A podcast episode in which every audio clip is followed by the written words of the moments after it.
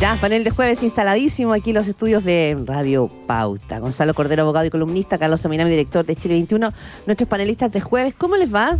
Hola. Muy bien, pues. Muy bien, buenos días, gusto saludar. Oye, eh, eso. ¿Cómo, eh, para partir, tenemos mucho tema, pero el clima, ya estamos cerrando noviembre, ahora sí que entramos en tierra derecha, ¿se está, ¿se está crispando la cosa de aquí al 17 de diciembre o ya está tomando su curso? Yo siento que, que se está crispando. La verdad es que estoy bien sorprendido. A mí me, me cuesta sorprenderme por tengo ya una trayectoria larga, he visto Tengo experiencia, muchas- tengo experiencia, he visto muchas, he visto muchas cosas, he visto grandes polémicas, pequeñas polémicas, polémicas que son eh, sustantivas, polémicas que son eh, falsas. Esto de que se hoy día se impugne que el presidente haya dicho que no se puede retroceder en materia de derechos de las mujeres, yo encuentro francamente ya un exceso completo. Si hay algo que ha sido importante en el mundo es justamente la lucha de las mujeres, la lucha por eh, la, la igualdad de las mujeres.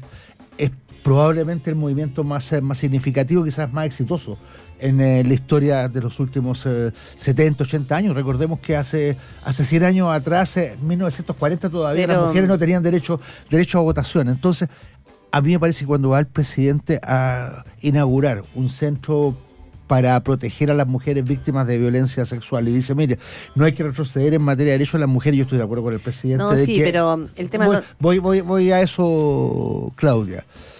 Entonces, yo lo que creo es que la oposición aquí está francamente jugando un libre, jugando, cumpliendo un libreto, que, y el libreto que lo que consiste en transformar el plebiscito, no en un plebiscito sobre lo que es, sobre un texto constitucional, sino que es tratar de transformarlo en un plebiscito sobre el gobierno y buscando para cualquier medio involucrar al presidente en esto. Leo declaraciones en la prensa donde se dice, mire, aquí el presidente ya se constituyó en jefe de campaña del Esa en frase contra. es suya. Eso me parece ya que es, es- es realmente Es un mucho. exceso y Pero- un absurdo completo. Pero solo una cosa, y ahora le paso la palabra a Gonzalo Cordero. Una pregunta. Yo espero, yo espero- pero una yo pregunta. espero- una, cosa que Sí. no, perdón.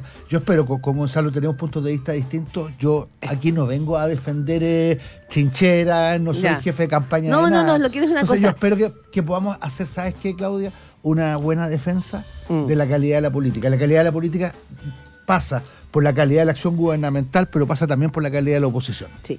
Eh, Gonzalo Cordero, una- un punto ahí. Así Yo digo, acuerdo, en primero. política los políticos saben que si no quieren que estas cosas sucedan, no las dicen. Es La decir, evita. no se tropiezan, porque estaba en antecedente el presidente Abel Boric el día domingo de que esto, de, de que iba a ser, esto lo iban a poner finalmente en esa, en ese interrogante. No, Gonzalo. evidente, pues el, el- ya, primero yo creo que nadie impugna que el presidente entre a, a fijar posición en el plebiscito. A lo menos quienes votan a favor, o sea, desde la oposición, lejos de impugnarlo, yo creo que están diciendo, dele presidente, dele nomás, dele nomás. ¿Ah? Eh, el, el diseño del gobierno, y, y era muy razonable, es que el gobierno fuera prescindente en este plebiscito que el gobierno no fijara posición, y yo creo por dos razones. La primera, porque eh, el- la eventualidad de la derrota, si es que el gobierno se ponía en la posición en contra, eh, la eventualidad de la derrota colocaba al presidente de la República en una posición muy, muy, muy complicada, que era después tener que promulgar la constitución que él había llamado a rechazar. Entonces, una primera eh, razón de prudencia llevaba a decir, mire, mejor no meterse en esta cuestión. Eh, y la segunda razón es no provocar lo que Carlos señala. ¿Ah? Y, que esto se produzca cuando tú tienes un gobierno que tiene un 28%, 25% de aprobación, eh, eh, que, se, que se transforme el plebiscito en una evaluación del gobierno, si es que el gobierno se para ahí al Mm. medio de la mesa, eh, bueno, es- eso es casi un hecho de la naturaleza, pues, es inevitable. Y el presidente, al decir lo que dijo, no se estaba refiriendo a los derechos de las mujeres, estaba diciendo, no podemos aprobar la constitución que nos están planteando porque se retrocede en derechos de las mujeres y nadie quiere retroceder Ya. en derechos de las mujeres. Tú leíste- Ese- lo ese- no fue ese eso, es- lo, Gonzalo, eso no fue es- eso lo que dijo el presidente. eh, eh, sí, lo, lo que pasa, lo que, lo que pasa, Es amigo. lo que tú estás leyendo, es lo que tú estás sí, sí, leyendo sí, pero- pero que Carlos, subliminalmente quería Carlos, transmitir el presidente, que es una cosa muy distinta. Carlos, mira, sí, es que siempre hay en lo que se dice, hay texto y subtexto, que es otra manera de decir, está lo que las personas dicen y está lo que las personas escuchan al que dijo. Y yo creo que aquí el problema, y, y lo estamos conversando, y nos hacen la pregunta, porque todo el mundo interpretó lo que Carlos, yo acabo de decir. pues. Carlos, eh, pero a ver, se estaba inaugurando un centro de protección a mujeres, eh, eso en términos simples, la actividad. Para, para decir lo que no fue a título de Eh, escopeta, no era salir con, con Ya, un tema. está- estaba eso, pero ahí él- y en ese universal. contexto él dice, no se puede retroceder el derecho a las mujeres.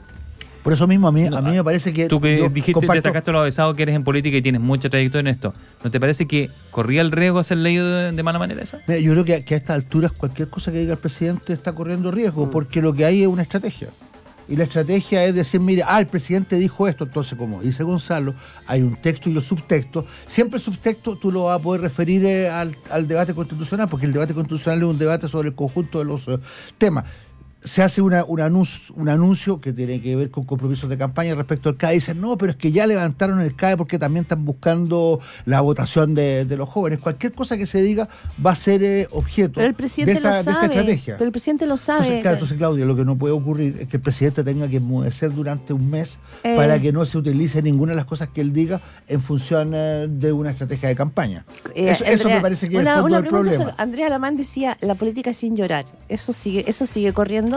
Ahí, Eso- a ver, eh, Gonzalo Cotero hizo una sonrisa de medio lado. Con No, no, no, se lamentable- lamentablemente sigue corriendo porque Ya. hay veces que la expresión se usa eh, respecto de situaciones que, que son para llorar, ¿no? que justifican llorar.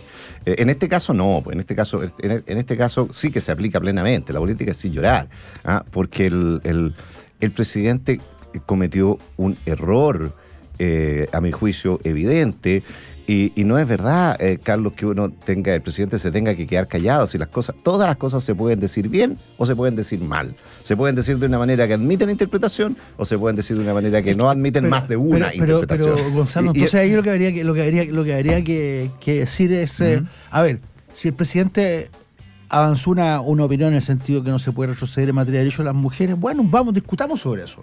Eso perfectamente, cualquier, cualquier opinión del, del Ah. Claro, es presidente. bueno, es hacer un debate sobre el decir, tema. Entonces, a ver, hagamos una, una- hagamos una discusión cómo ha avanzado el derecho de las mujeres en el país, Oye, y claro, qué eh, cosas se puede avanzar y qué cosas no se puede avanzar. Que digan, por ejemplo, mira, a nosotros no nos parece que el aborto en tres causales sea un avance de las mujeres y que lo digan. Y enfrentar al presidente en esa discusión. Pero no, ¿sabes lo que pasa, Gonzalo? Lo que a mí, a mí me parece que es muy injusto es eh, estar permanentemente criticando a un gobierno, a un presidente Gonzalo. que no hace lo que no hace lo que tiene que hacer y cuando el presidente se pronuncia dice no se pronuncia está interviniendo entonces una vez más palos porque bocas palos porque no boca y eso lo- a lo que lleva no es una discusión sobre el, el funcionamiento de la política sino que sobre una estrategia de campaña en una oposición que tiene que tiene mucho susto convengamos Gonzalo que tiene mucho susto de perder el plebiscito el 17 de diciembre. Ya, lo que Carlos nos está invitando es a tener una discusión profunda y en serio sobre si el sofá de Donoto estaba vencido, estaba gastado, si, lo, si, si ya no estaba bien mullido, si se justificaba venderlo y si el precio al que Donoto lo vendió fue el precio adecuado o pudo haberlo vendido más caro. Porque porque nada, nada, nada, nada de lo que él plantea es objeto de discusión ni es lo que interesa en este momento. Lo que interesa en este momento es que el presidente dijo, no aprueben esta constitución, niños, porque con esta constitución se retroceden derechos de las mujeres. Ahora, si la discusión es si acaso en, el, en esta propuesta de constitución, como dice el presidente de la República, se retrocede o no se retrocede, esa es una discusión interesante porque es una discusión que remite nuevamente al, al, al plebiscito y remite, y remite nuevamente al hecho de que el presidente de la República tomó posición por el en contra ya explícitamente. Oye, vamos- Todos sabíamos que tenía, pero ahora ya es explícito. Vamos a hacer un alto, vamos a continuar hablando de esto, de otras materias que están interesantes, así que ahí para que se tomen un café y relajen. No, pero la Eh, pregunta, la, pregunta partió. ¿Ustedes creen que esto se ha, se ha crispado? ¿Esto está tomando por Sí, el- partiste con eso, así partimos nomás. Eh, Eh, sí, oye, pero vamos evidentemente va, va a empezar a pasar. pero- y, te- respondí, tomado- y respondí derechamente que sí Que sí, que está no, es que digo porque la discusión toma su. No, toma ha tomado, ha tomado intensidad, Toma pero por nervio. ejemplo, aquí entre nosotros no hay crispación, No, no, no, por intensidad. supuesto que- 8 de la mañana con 36 minutos. Estamos de regreso con eh, aquí nuestros panelistas, eh, Gonzalo Cordero y también Carlos Ominami, para hablar sobre la actualidad. Estamos hablando recién de las palabras del presidente, si hubo o no presidencia eh, con respecto a lo que dijo sobre las mujeres. No había consenso entre ambos. Con respecto al, proceso mismo, eh, hay varias variables que están aquí eh, sobre la mesa, son distintas. Una de ellas las encuestas. Eh, bien distintas a las que han salido. Hoy día salió la Black and White, que dice que están a cuatro puntos. Había salido la Tú Influyes con 20 puntos de distancia a favor de el en contra. Y además que tienen veda, así que esta debería ser una de las últimas porque la veda parte este sábado. ¿Qué le ha parecido esta diferencia tan amplia de la encuesta y lo de la veda? Carlos y Gonzalo. Mira, yo creo que es comprensible la, la diferencia, porque todo esto tiene que ver con, eh, con metodología, tiene que ver también con, eh, con un cierto nivel, probablemente bastante alto todavía, de, Mm. de- de indecisión. Yo creo que la gente está tomando la decisión eh, de votar en tal o cual sentido muy al final, Ya. y eso las encuestas no logran eh, registrarlo. O sea, Debe no, ser- no es que estén manipuladas, sino que la- no, no el, sé, el- el no sé, yo escenario está que- complejo. Creo, creo que el escenario, es, el escenario es complejo. En todo caso, no hay ninguna encuesta que dé ganador a la opción a favor. Eso creo que es importante destacarlo como tendencia básica, como resultado básico. Está faltando bastante poco tiempo. Y yo creo que hay también mucho nerviosismo en, eh, en el comando de la, de la favor y por eso mismo creo que están buscando transformar el plebiscito en algo que no es. Este no es un plebiscito sobre el gobierno, es un plebiscito sobre un texto ¿Tú crees que va a ir para allá la que tendencia de las no, últimas dos no tengo la menor, no tengo la menor duda que es el brief de campaña. plebiscito gobierno. Es la, es la lógica, es lo, es lo que le permite al, eh, a, la, a la oposición eh, tratar de ganar eh, puntos y tratar de revertir un resultado que están advirtiendo que va a ser eh, negativo para sus eh, pretensiones. Pero volviendo al tema de las encuestas, a mí me parece que, que francamente en las condiciones de hoy día, de existencia amplia de redes eh, sociales, la, la vea es una vea bastante, por lo demás, bastante injusta. Porque de todas maneras van a haber encuestas, eso yo te lo garantizo, van a haber Pues si te llegan por encuestas, WhatsApp, le dice confidencial, le ponen van a arriba una circular- cosa van a así, ¿no? circular, eh, van a circular encuestas por redes sociales y eso qué es lo que significa que son solamente algunas personas las que van a poder tener acceso a los resultados No de esas eh, encuestas y se van a estar probablemente quizás manipulando algunas encuestas para tratar de influir en los momentos que son finalmente De más, dice- más decisivos desde el punto de vista Sí, el indeciso del- tiende a del votar a- comportamiento- del tiende a votar a comportamiento del ganador, indeciso. dice, ¿no? Exactamente, claro, siempre hay una hay una cierta idea de que hay gente que no quiere perder el voto y quiere votar eh, a ganador.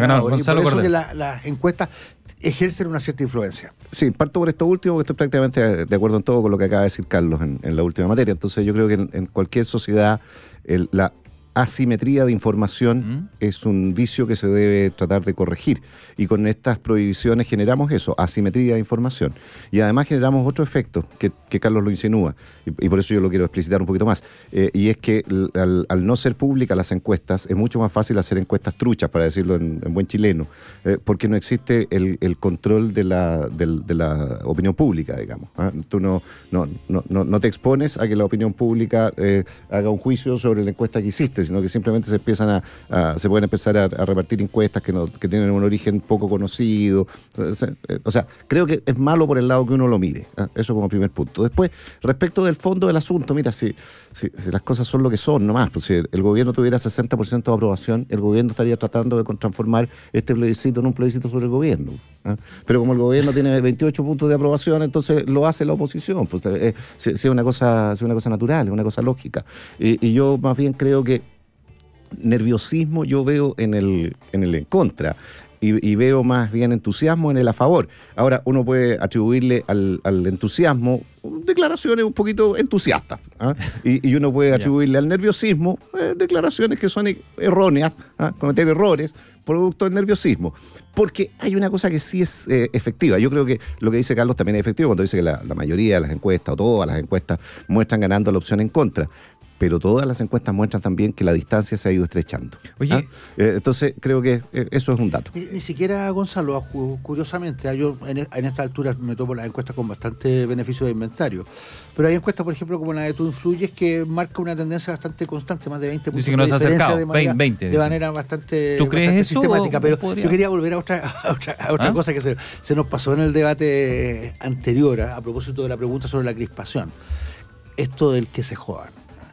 Yo encuentro que, que también eh, esto es una manera de transformar una campaña en una especie de agitación de barras, eh, Oye, de barra a- brava. ayer veía un estudio y, Y decía que- fue bien acogido, que exante Yo lo no sé, traía, bien, que fue bien eh, dice acogido, por bien decirlo, por el votante, en redes por el sociales, votante. En redes, soci- Sí, en en redes, redes. so- en redes sociales, Sí. en Twitter, que no es eh, un universo representativo. No, no estoy diciendo que sea una buena idea, estoy diciendo que, no es, que no uno- y tampoco no es un, un universo representativo. Yo creo que cuando se dice que se jodan, finalmente lo que se está es eh, ensuciando el debate, se está radicalizando el debate y creo que el único resultado posible ese que se jodan es que se jode el país, se complica el país, se hace más difícil eh, enfrentar las cosas, generar condiciones que permitan eh, acuerdos. Es una frase que sale en la propaganda Yo creo- televisiva. Yo creo que, que es parte, es parte, parte de esta estrategia un tanto desesperada Gonzalo, para llamar Gonzalo, la para atención pasar al y- siguiente punto. y que no me parece a mí conveniente. Ah, Yo le sacaría el, adjetivo desesperada. Eh, que eh, efectivamente hay un, eh, había un problema respecto del plebiscito y era que eh, todas las encuestas marcaban también un, importante grado de desinterés de la gente. ¿ah? Y, esta, y esta publicidad, guste o no, generó debate. Estamos hablando de ella aquí. ¿ah? Entonces, el- ese, ese, ese, ese, ese debate esa, esa fue, fue, fue punzante eh, y, y eso eh, logró el efecto de mayor interés atractivo sobre el, sobre el plebiscito. Y, y no creo que la manera como está dicho, el que se jodan, sea, sea no es un insulto a nadie en particular, no es una cuestión personal, eh, es una opción política. En fin, no, no, Oye, yo No, pero no le atribuyo tanto. Pero no puede ser una opción política decirle al otro, oye, que se jodan, que además ni siquiera se dice que se joda quién. Que se joda su opción política. A eso me refiero. Oye, ya, ya, eh, avancemos al eh, otro de los temas de ayer, a- aprovechando tu condición de economista, eh, Carlos Dominami. Eh, ayer apareció un dato de desempleo malo, malo, directamente malo. 12 caídas consecutivas, 8,9%, 9,8% en Santiago. Eh, decía David Bravo aquí en Pauta por la tarde, somos los peores en América Latina en estas cifras y somos los únicos que no hemos eh, mejorado cifras eh, prepandemia. Eh, y que eh, podíamos hablar que podíamos estar en torno a los 13 puntos incluso de desempleo. Eso quiero atarlo con el, anuncio que se hizo ayer de que viene el proyecto con donación deudas CAE. Eh, entrevistamos al ministro Lizalde hace un rato. No quiso usar la palabra condonación, tengo que reconocerlo. Eso no, lo utiliza nunca. Nosotros se lo preguntamos de distintas maneras. Dijo que estaban buscando fórmulas específicamente y él dice que se van a hacer cargo de la deuda, pero estaban buscando qué fórmula. Mira, a ver, yo- Eh, ¿cómo, ¿Cómo ves la situación económica Ok, uniendo yo- ambas cosas? Ahí yo comparto, comparto plenamente tu, tu aprehensión. Creo que, que a esta altura hay como tres grandes problemas que están eh, planteados en el país que yo espero que a partir del 17 de diciembre, una vez que se cierre este, este proceso, podamos concentrar la, la vista en, eh, en resolver esos problemas, que son eh, los temas de seguridad, los temas eh, de empleo, los temas de costo de la temas de costo de la vida. El tema del empleo está muy vinculado con, eh, con un cierto estancamiento del crecimiento. Y esto es una tendencia, digamos también las cosas con franqueza, que se viene arrastrando desde hace ya mucho tiempo, por lo menos, por lo menos 10 años de tendencia a la disminución de nuestras tasas de, de crecimiento y también de creación de, de empleo. Además, también no solamente hay un problema cuantitativo, hay un problema cualitativo que tiene que ver con la calidad del empleo. Que se está en entregando. general eh, se, ha Sí, estado cuenta creando, propia. se ha estado creando empleo que es eh, de menor calidad, que tiene menores salarios, que tiene más baja cobertura. Yo creo que aquí hay una discusión fundamental sobre cómo reactivar el Ya. crecimiento en el país. Y en ese sentido, yo siento que esta tendencia al estancamiento ha atravesado gobiernos de distintos signos. Atravesó el gobierno de la presidenta Bachelet, también atravesó el, el gobierno del presidente Piñera. Yo creo que, que finalmente, y esta es una discusión muy de fondo, esto tiene que ver eh, con que básicamente seguimos produciendo más o menos lo mismo que estábamos produciendo hace 30 años atrás y lo hacemos más o menos en las mismas condiciones. Ya. Hay un problema con la oferta exportadora. Y te pregunté chilena. por el, por el CAE Y también, ese- no en ese- toca en ese- que- en ese cuadro yo creo que la discusión sobre, sobre el CAE va a ser una, una discusión que hay que llevarla con, con mucha con mucho cuidado. A, a mí me parece que hay por lo menos dos cosas que son eh, fundamentales en esa discusión. La primera es ver cuáles son las cuestiones que son francamente prioritarias. Yo entiendo perfectamente la situación eh, de un compromiso joven, de campaña. de un joven, hay un compromiso de campaña y, y ahí yo lo, lo- lo- lo veía Mm. permanentemente. El joven que estaba manejando un taxi, que tenía un diploma de ingeniero, que no es validado por el mercado y que tenía una deuda de 20, 30 millones de pesos. La, la- la indignación de ese joven, eh, no, y no solamente la indignación, sino que la, la afectación de la autoestima de ese joven era enorme. Entonces, yo creo que es un tema que hay que ponerlo sobre la mesa, pero hay que ponerlo en conjunto con otras eh, prioridades y teniendo cuidado también de lo siguiente. Hay una cantidad de jóvenes que también, y de familias que hicieron el esfuerzo y pagaron el CAE. Entonces no puede ser que aquí venga simplemente un perdonazo y deje a esas, a esas personas... El que pagó perdió. El- el que eh, ve- claro. Exactamente, y se benefician Claro. simplemente los que no pagaron. Gonzalo Cordero, ¿cómo es tu mirada con respecto a la situación económica como elemento político y también lo del CAE, que es una promesa de campaña que es complejo, eh, incluye una condonación? A ver, eh, eh, hoy día nos gobierna a nosotros un grupo de personas en, en lo sustancial, y me refiero en esto a prueba de dignidad, Eh, a prueba de dignidad eh, se, se le puede reivindicar a ellos, se le puede imputar a ellos con, con- con absoluta certeza y justicia la frase Chile será la tumba del neoliberalismo. ¿ah? Sí. Eh, a ellos se les puede imputar el haber eh, dicho y hecho toda clase de barbaridades desde el punto de vista de un inversionista, desde el punto de vista de alguien que quiera invertir en Chile. Eh, y, y yo creo que hay una correlación inmediata y directa en el estancamiento que el país tiene respecto de esa variable. Y en segundo lugar, hay una variable que es más de largo plazo y es que en Chile se han venido haciendo por décadas reformas que miradas individualmente uno puede decir, ya, pero no, son, no es tan extrema, no es tan grave. Pero cuando uno las mira en su conjunto, lo único que ha hecho Chile prácticamente eh, en los últimos 20 años son reformas anti-crecimiento, anti, antiliberalización del mercado. Lo, lo- lo han rigidizado el mercado en todas sus dimensiones. ¿ah? Poquito acá, poquito allá, Pero poquito, que poquito algo- acullá. han, han renunciado un poco a eso ya, eso lo la tumba del liberalismo ya no fue. El Carlos Peña lo dice en su último libro también, ya no fue, eh, cambió. Entonces, obvio que, es, obvio que ya Da no fue. circunstancias, El digámosle problema- así, ¿no? Claro, el problema, el problema es que la confianza se pierde en un instante Ah. y se recupera en mucho tiempo. Entonces, te- nosotros estamos viviendo una suerte de tormenta perfecta porque tuvimos la pandemia ah, que generó efectos importantes. Eh, tenemos este efecto de arrastre de largo plazo. Tuvimos la violencia de octubre del 2019 y, y semanas siguientes que llevaron a que, recordemos, del orden de 50 mil millones de dólares salieron de Chile. Eh, después tuvimos un, eh, un proceso constitucional, nos instalamos en un proceso constitucional que todavía no cerramos. Entonces son puras señales negativas, eh, son puras señales que inhiben el- el- la inversión. Y por otro lado, tenemos hoy día un, una un mundo en que un mundo globalizado en el cual los capitales son infinitamente más líquidos, más libres de lo que eran antes. Entonces, el costo de que tú hagas que tu país pierda competitividad es muy alto y se expresa muy rápido.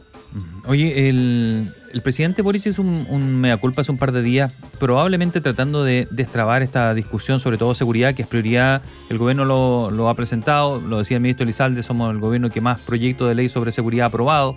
Eh, pero el presidente reconocía que ellos habían, le habían trabado la pelota a la, a la hora oposición en su momento.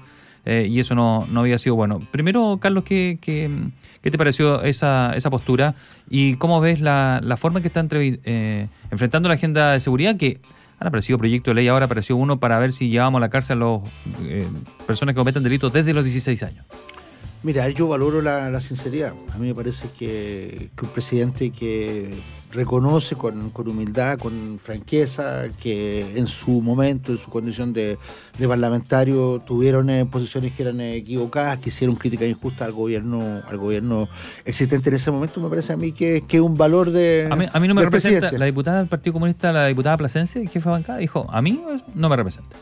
Bueno, esos serán son los juicios de ella. A mí sí me representa. A mí me parece Ya. muy importante que el presidente O sea, tú pueda, pueda que- hacer, eh, que- que pueda hacer, pueda hacer eh, también una reflexión eh, autocrítica ¿Mm? acerca de su comportamiento. Creo que en materia de seguridad, lo que, lo que decía el ministro Elizalde, que se ha hecho- está haciendo un esfuerzo ¿Mm? grande en el plano legislativo. Ahora los esfuerzos legislativos también tienen, eh, tienen limitaciones y hay que tener cuidado también con, eh, con- con los excesos, con, eh, con legislar eh, en caliente. Todo este proyecto para, penaliz- para mandar a la cárcel a los jóvenes Mm. eh, de menores... 16. De 16, eh, de 16 años, si, si por de pronto, como han, como han dicho los expertos, no hay un buen sistema que permita la segregación, que esos jóvenes eh, que son delincuentes por, están delinquiendo por primera vez, no vayan a juntarse con los delincuentes consuetudinarios, con los delincuentes permanentes, creo que es hacerse francamente una, una trampa y es un muy mal eh, resultado. Entonces yo llamo a, a que se legisle, a que se puedan eh, resolver todos los... los- la- la- la- las puertas, los, los mecanismos que permiten puertas giratorias, los, los, los- los mecanismos que, que permiten que los delincuentes se, se aprovechen eh, de, ¿Y dó- esos, eh, de esos espacios, pero también tener cuidado de no estar legislando permanentemente en caliente y sobre la base de la discusión de los matinales y no sobre un una fundamentación jurídica sólida. Eso también se lo pregunto a, a- a Gonzalo y, y parece que se ve una, una dualidad. Eh, nos faltan proyectos de ley sobre seguridad o la gente lidia con otra cosa que tiene que ver con la percepción de inseguridad. Y la percepción no se, probablemente no se combata con proyectos de ley, sino que viendo al policía en la calle, tomando acciones más rápidas. No sé si, si tú notas, hace una lectura distinta de ambas, de ambas vías. Sí, yo creo que esto, esto responde mucho al carácter nacional, digamos. Los Mm. chilenos tenemos cierta cultura de creer que las cosas se resuelven con leyes. Y, y en mi opinión las leyes son fundamentales, como no, no, no lo voy a creer si mi formación es jurídica. Pero, pero las cosas no se resuelven únicamente con leyes, está en el núcleo de la solución las leyes. El, el- creo que es mucho más importante de que haya, o, o es tan importante que haya una ley que le dé atribuciones a la policía, como que en la práctica esa, esa ley se aplique en ese sentido y produzca ese efecto y no quede en letra muerta. Eh, un- un- por ejemplo, quiero poner un ejemplo colateral, no es exactamente esto, pero colateral. Cuando la gente ve en la prensa de que un señor de 67 años le pone un balazo a un, a, a un del- delincuente Sí, que sí. entra a robar a la casa de los vecinos, que son también personas de tercera edad. Claro. ¿ah? Y, y- y- y este señor termina preso en su casa con arresto domiciliario, perseguido por la fiscalía, imputado por la fiscalía, porque resulta que la- el arma que él tenía No está inscrita. no, estaba inscrita, pero estaba inscrita No a nombre nombre. de su, ma- de su Sí. madre, que había muerto y no había hecho la posesión efectiva. ¿ah? O no está terminada la posesión efectiva, y por esa razón el, el- el- el arma no estaba inscrita a nombre de la persona que la usó. Yo creo que es ese tipo de cosas son las que generan un efecto ¿Tú muy coincides, fuerte Yo en la percepción eso de la opinión pública. eso no conozco, no conozco exactamente el caso, pero alguien me lo me planteó de que, que efectivamente. Esto creo que fue en la reina. Fue en la Fue reina. la yo- reina. Exactamente. Hay yo- un disparo por la espalda a un joven de 15 años que muere posteriormente. sí, yo estoy diciendo lo que leí en la prensa. Todo lo que estoy diciendo yo es información Sí, claro. pública que está en la prensa. Pero, el- pero al final toca esa tecla, la percepción. La per- el narco Claro, funeral, porque mira, mira, narco mira, funeral mira, cinco que- días, que- una que calle impresionante- tomada. que- que impresionante en los resultados de la, de la encuesta sobre, sobre seguridad.